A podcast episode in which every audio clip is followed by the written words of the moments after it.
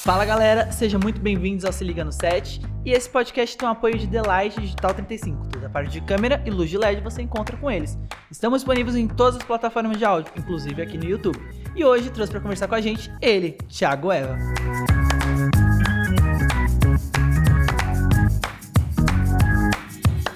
Obrigado, Thiago, por ter aceitado o nosso convite. Boa, Pedrão. Muito obrigado pelo convite. Tenho certeza que vai ser divertido. Aí, Sem cara. dúvidas. E me diz, todo mundo que pensa no audiovisual, pensa no conteúdo, eles pensam em ser diretor, para quem vai entrar nessa área. Qual a função do diretor? O que ele faz? Porra, cara. Eu acho que essa pergunta aí acontece muito. Tem o desejo da galera, mas só depois que a galera entra que entende direito o que, que acontece, né? Mas eu acho que o principal é saber se comunicar. Saber se comunicar com, com a equipe, com, o seu time, cara, com, com todo mundo. Porque nós, os guerreiros do, do audiovisual, Fortes. cara, a gente só ganha a batalha com, com o exército junto. Sozinho não, não dá pra fazer nada, você não vai atingir nenhum resultado primoroso, cara. O cinema e a arte, o segredo é a equipe junto. Total, até porque o diretor é o que faz a ponte, né? Em todas as áreas de arte, de fotografia, ele que traz a, a ideia principal de um, de um projeto. Cara, eu acho que, meu, na verdade tem horas que você acaba administrando, coordenando e é óbvio botando os seus inputs assim criativos e do que você gosta mais de linguagem. Mas eu no meu caso eu gosto sempre de trabalhar com parceiros que eu conheço, assim que eu tenho uma afinidade e também um conhecimento artístico de cada um e de conhecer novos profissionais. E junto, cara, a partir da ideia do roteiro aprovado, a gente vai levantando e vamos construindo junto. Que legal. E há quanto tempo você tá na área, assim? Como é que você começou nesse mundo? É, eu entrei na- no audiovisual na Casa Blanca, né? Ó, Em 97. Na época só existia ela e a Abertura como as duas pós-produtoras do, do Brasil. Eu, nessa fase, nesse ano, eu, eu tinha por volta de 17, 18 anos, estava para entrar na faculdade também, mas eu sempre fui da galera game, geração Aham. MTV, videoclipe. E eu tenho um grande amigo, que é o Bibinho, né, um dos sócios da tribo, e nesse período era supervisor de efeitos da Casa Blanca, que ele era o, o irmão de um dos meus grandes amigos, que era o Rodrigo. Ele era o irmão mais velho. E ele já trabalhava na área. E a gente, nessa fase, meu, tinha vez que em volta de balada, a gente chegava Ia, e né? caía na Casa Blanca para buscar ele, que ele estava Caracas. trabalhando. E eu, nesse lance de videogame, de eletrônico, tinha contato com as coisas, eu lembro que quando eu entrei na Ilha D1 na época, Aham. que parecia uma espaçonave mesmo, eu falei, cara, não sei o que é. Mas, Mas eu gostei. quero me enfiar aqui. E aí eu fiquei num período ali fazendo perguntas pra ele, Aham. enchendo o saco, até o momento que eu consegui um estágio e entrei no audiovisual dessa forma, cara. Caracas, que legal. Hoje você, no mercado, você atua só com conteúdo ou você também atua com clipes e publicidade? É, eu sou um diretor, cara, que eu não consigo me classificar em qual área, assim, qual tipo de produto nós vamos realizar. Aham. É, eu, em 2021, estava na equipe do Sintonia, da segunda temporada do Netflix, mas estava atuando na publicidade e principalmente nos videoclipes, que é um dos Caracas. terrenos que eu mais gosto de, de atacar. E é muito diferente, assim, você fazer a direção de um projeto e a direção de outro? Sim, sim, tem grandes diferenças, Pedro. É, falando do conteúdo de uma série do tamanho do Sintonia, é impressionante a nossa preparação, a organização, o planejamento de tudo. E isso só é possível porque a gente sabe que a gente está tratando de um trabalho que ele vai demorar ao todo por volta de um ano, um ano e dois meses, desde a pré-produção até a entrega de tudo e ele entrar no ar. Na publicidade e no videoclipe, a gente sabe que a gente trabalha com isso, os pontos positivos e os ne- os negativos. Negativos. Né? Tem hora que, para a gente pegar um, um trabalho, depende de atingir aquele prazo. Aham. E tem horas que a gente trabalha com uma verba de orçamento maior que a gente consegue negociar isso também, cara. Mas eu acho que a grande diferença é o conteúdo comparado com a publicidade, com o videoclipe. Videoclipe. Porque o conteúdo é impossível você agir nele de uma forma rápida.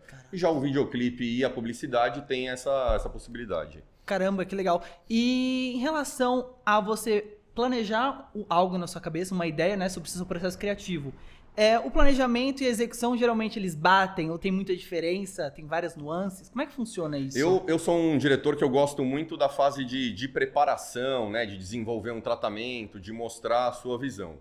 A partir do job aprovado, a gente tendo a PPM, é óbvio que também eu gosto de estar o máximo planejado e detalhando tudo que eu vou realizar naquele filme, né, apresentando todas as, as possibilidades e as nossas responsabilidades que a gente tem dentro do projeto. Só que a partir da filmagem, a edição até a entrega final, de novo cai numa coisa que é o interessante da gente trabalhar em conjunto, né? Tem muita gente envolvida, muitos inputs, o trabalho passa na mão de várias pessoas. Então, do roteiro para PPM, você já traz coisas novas. Legal. Do shooting board para filmagem, tem cenas que você filma igualzinho e tem outras, outras que na hora você desenvolve elas.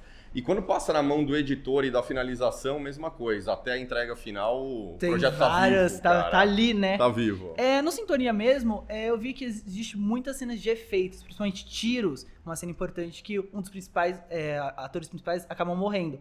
Como é que é tá nisso tudo? Teve que ser gravado várias vezes? Como é que funciona? É, no Sintonia na segunda temporada, eu assino o quinto episódio, né, como diretor, junto com o Johnny Araújo. E é um episódio que tem muita coisa de ação, tem um assassinato, uma perseguição.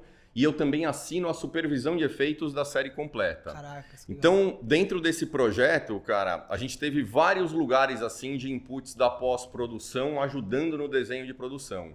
E no caso, quando a gente fala de coisas de ação, certeza que tem que ser um híbrido aí, né? Não adianta você falar que você vai fazer uma sequência inteira usando só a pós-produção e abrir mão da filmagem ou filmar Sim. No caso da perseguição, o assassinato, tudo, a gente filmou com três frentes. A gente teve todas as internas dos carros enquanto eles estão na perseguição antes Aham. dos tiros, feitos em estúdio com os painéis de LED. A gente teve uma outra frente com os dublês e os pilotos profissionais fazendo a perseguição com motocam, com drone, cara, com toda essa equipe mais parruda. E depois a gente teve um momento do assassinato que tinham os atores protagonistas Aham. e toda a parte de efeito técnico também, no caso do Martão, né, uma lenda do Uma nosso lenda mercado. do audiovisual. E o apoio da pós-produção para fazer todo o assassinato, né? O Caracas. tiroteio, é, os danos no carro, no ambiente em volta. Caracas, que bacana. É toda essa parte de sangue, cenografia, era toda uma equipe de arte responsável só por isso? Também, também.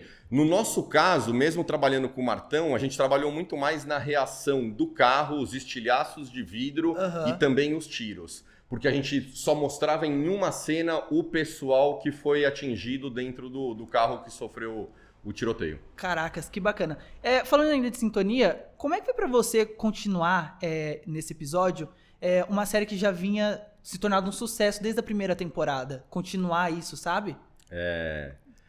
Eu sou né, um, um fã da série, Aham. muito pela proximidade também do Johnny Araújo, né, que é um dos diretores e um grande parceiro meu da vida. E eu só entro na, na equipe do Sintonia por causa da pandemia. É, a série estava já em pré-produção da segunda temporada. É, quando veio março de 2020, com a pandemia, né, com o lockdown, o mercado do audiovisual teve Parou. a obrigação de parar. E só em julho a Netflix pediu uma retomada com a Gulani e com a Condizila de como a segunda temporada podia ser realizada dentro do cenário da pandemia e o que, que a gente podia trazer para mais do nosso controle, né? Dentro do estúdio, trabalhando em pós-produção. E aí, dessa forma, eu fui convidado para entrar no projeto, para ser um dos diretores e também supervisor de efeitos. E vocês gravaram em vários locais, né? Foi só aqui em São Paulo a gravação? Toda em São Paulo, mas comparada com a primeira temporada, Aham. é, a primeira temporada eles filmaram praticamente 90% em locações reais Caraca. e 10% com o auxílio do estúdio. Aham. Agora foi ao contrário. A gente teve cenários muito importantes que foram realizados, Realizados dentro do inteiro. estúdio. O apartamento do Doni, ele adquire um apartamento novo, né? Aham. Pelo sucesso dele no funk. E muitas coisas acontecem. O apartamento inteiro foi construído dentro do estúdio com apoio de pós-produção. É, o apartamento da Rita, a mesma coisa. A Bang Louco, a gravadora. Foi tudo é, reconstruído. Tudo construído. O show do Condizila Festival que acontece na Aham. primeira temporada, ele foi feito como base no Espaço das Américas, mas a gente tinha 20 figurantes. Caraca. Você olha, é um mega show o negócio. Então, muito desse auxílio, assim, teve que acontecer por causa do momento da pandemia e o audiovisual. Caramba, que bacana. E aproveitando esse momento de pandemia, é, hoje os streams estão em altas, é, não só no Brasil, mas como no mundo inteiro. Você acha que isso é o futuro ou isso já é o agora? Ah, eu acho que é o agora.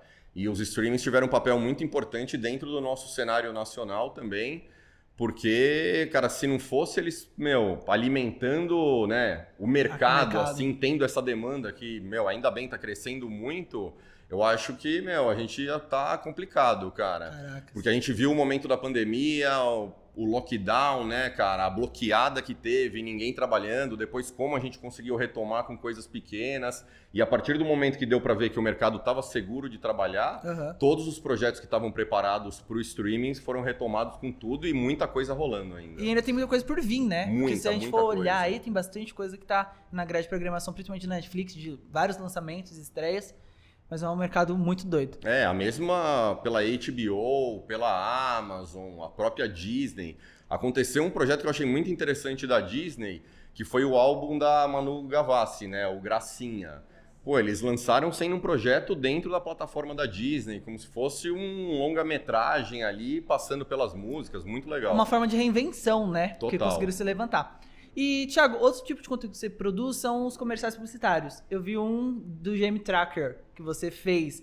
Como é que é esse projeto de contar com carros, toda uma pista de preparação? É, como é que é dirigir isso? É, pô, é filme- um carro, filme- né? Não, e filme de Muito carro eu, eu, eu adoro, assim, vem muito da minha escola, assim, é, a- o período que eu a- atuava só como supervisor de efeitos. Eu fiz muito filme junto com grandes parceiros, assim, o Cristiano Metri, o Pedro Becker, cara, uma o Paulo Weiner, uma galera muito legal de muitos filmes de carro. E alguns deles com algum apoio de pós-produção. Então era uma Aham. coisa que sempre me provocava. Quando eu comecei a atuar como diretor, eu prestei atenção nesse segmento também e sempre busquei. E esse último de GM foi muito legal, que a gente fez pro mercado argentino, né? O lançamento Sim. do Tracker.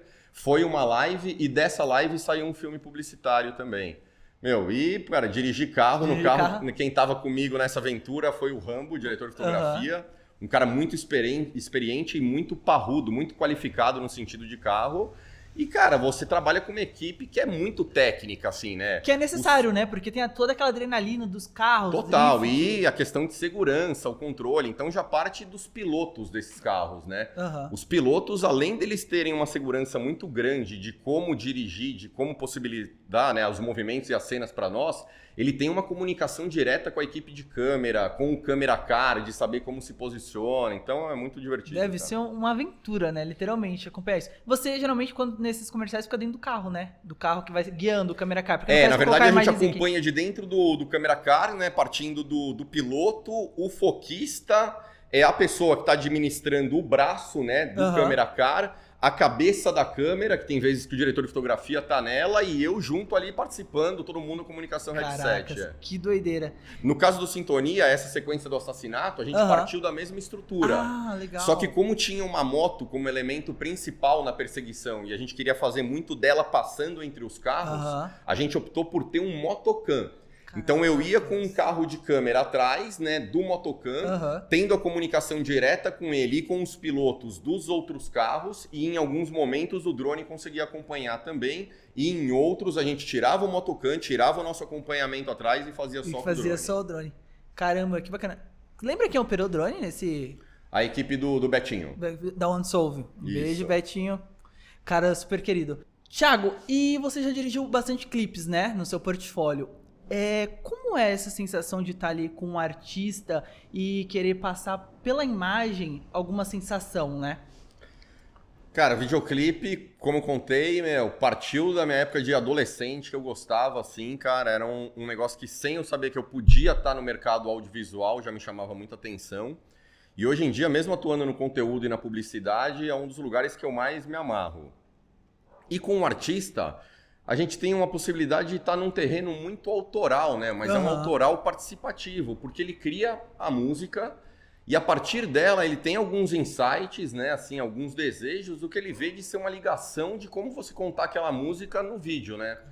Então, cara, tem uma representatividade muito grande, assim, ter essa participação direta com eles do lado criativo. É, por outro lado, sempre é um desafio, um desafio positivo, porque o videoclipe ele não dá nossa, a todas as possibilidades que a gente pode ter num trabalho grande de conteúdo ou também numa publicidade. Então, de novo, cai num lugar de um exercício muito grande para nós, assim, né, de como a gente conseguir realizar os Exato. nossos desejos dentro de uma verba, de certas possibilidades e, meu, de ter uma liberdade mesmo, assim, né, cara, da Total. gente poder trazer narrativas, cara, e até outros tipos de construção, de linguagem que talvez para estar tá linkado a uma marca podia gerar um pouco de, de conflito ou um simples desejo, uma opinião. Caramba. E sobre o seu processo criativo, é, quando você vai colocar as ideias no papel, você geralmente o storyboard é, você desenha, você rabisca, escreve? Como é que funciona? Em relação ao processo criativo, é, eu trago muito da, das experiências da, da vida mesmo. Eu parto desse princípio. Independente se a gente está atacando no conteúdo, na publicidade ou no videoclipe. E quando eu falo as experiências da vida, eu acho que isso é muito importante para quem quer se envolver com o audiovisual. São as, as experiências da vida mesmo, né? Uhum. Porra, viagem, restaurante, coisas que você conheceu, pessoas que você conheceu e os nossos projetos. Tanto que eu acho muito importante a gente tentar sempre se jogar, ter oportunidades, participar de mais coisas. É. Porque não tem um projeto igual ao outro. E falando principalmente dos videoclipes, eu acho que a gente parte da música, né? Que sempre já Sim. vai dar alguns insights muito diretos para nós.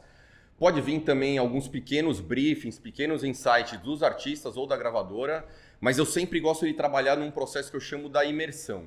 E nos videoclipes eu tenho um grande parceiro que é o Gustavo Gessulo, que é roteirista que está comigo em todos. É, a gente traz muitas coisas do, do, nosso banco de ideias, assim, de referências, de linguagens que a gente gosta, para montar um tratamento o mais detalhado possível para apresentar para o artista e para a gravadora. Uhum. Tendo o feedback deles, que eles gostaram desse caminho, a gente gosta de ter um entendimento também de quanto vai ser o investimento deles nesse clipe, né? O tamanho do orçamento. Para a gente voltar para casinha, adequar, uhum. abrir mão de coisas, outras talvez investir mais e uhum. conseguir chegar num resultado. Na publicidade também a gente acaba atuando dessa forma mas de uma forma mais direta, né, em relação ao saber o resultado de investimento do, daquele uhum. projeto, uhum. né, com a nossa devolução completa de orçamento junto do tratamento. Caracas, bem doido saber tudo isso, porque é uma informação que a galera não sabe, né? Isso geralmente o que eu tô tentando trazer pro podcast é essa conversa meio de bastidores, de corredor, que as pessoas contam suas histórias, de onde veio, quanto tempo tá. E em questão de experiências que você já teve no set, assim, mais impactantes, ou umas mais difíceis que você já teve? Você tem alguma que você consegue relatar pra gente? Que deve ter um monte, cara, na verdade, é, né? Escolher uma é difícil, assim, cara. É bastante coisa, bastante coisa também de antes do meu período como supervisor de efeitos. Eu acompanhava muito set com os diretores parceiros.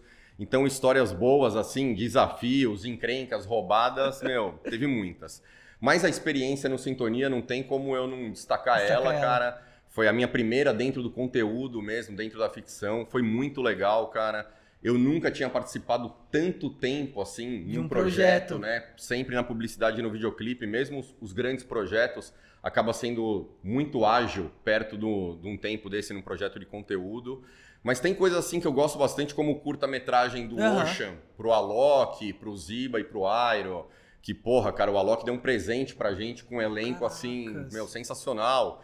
Foi a minha primeira experiência de trabalhar com o Rodrigo Santoro, uhum. Com a Marina Rui Barbosa, com a Maria Manuela, com o Genésio de Barros e uma galera muito legal. Daí depois eu me aproximei do Santoro, ele me convidou para fazer publicidade dele. Então, cara, bacana. são projetos assim importantes de destaque. E para você, que hoje é um diretor é, experiente na área, qual a dica ou conselho que você pode dar para quem está querendo iniciar neste mercado? Porra, eu acho que não tem momento melhor, assim, para quem quer entrar no audiovisual de tentar meter a mão na massa. Porque não tem jeito, você tem que meter a mão na massa, você tem que tentar fazer, você tem que tentar se aproximar de possibilidades de estágio, de estar tá dentro do, do audiovisual mesmo, assim. E hoje em dia tem muitos cursos interessantes. Mas a partir de alguma informação que você consiga adquirir, receber num estágio, num curso, uhum. é, pegar o celular, sair uhum. gravando, ter uma ideia, escrever um curtinha, tentar fazer um clipe de algum artista pequeno ou algum amigo uhum. que queira cantar. Meu, baixar um software de edição e, meu, vai. realizar. Porque hoje em dia é muito legal ter essa possibilidade. Eu lembro quando eu entrei no mercado, pô, eu entrei numa pós-produtora. Meu, só existia duas. Caramba. Qualquer equipamento de edição na época, que era o Avid, ou de pós-produção, no caso a plataforma da Discrete, uhum. vai o Flame, Inferno, Editbox, ou o próprio Henry da época, meu, não tinha não como. Tinha, era um Nem cara, o After né? Effects era difícil de você ter um equipamento parrudo para aquilo. Pô, hoje em dia a gente tem um celular que dá para pelo menos você tentar e se jogar, né, cara? Não, totalmente. Tiago, queria agradecer a nossa conversa, foi extremamente, acho que, gratificante para mim, para quem tá assistindo e nos ouvindo. E, meu, muito obrigado mais uma vez por ter vindo. Cara, muito obrigado você. A gente terminou falando do exemplo do Alok, foi onde a gente se Foi. conheceu num outro clipe. Exato. E envolve isso que a gente está falando do nosso mercado. Essa conexão. Meu, de seguir em frente, ter os seus parceiros, mas conhecer galera nova e continuar realizando. É isso. Obrigado, Thiago. Valeu, valeu, galera. Bom, por hoje é isso e se liga no set que semana que vem tem mais.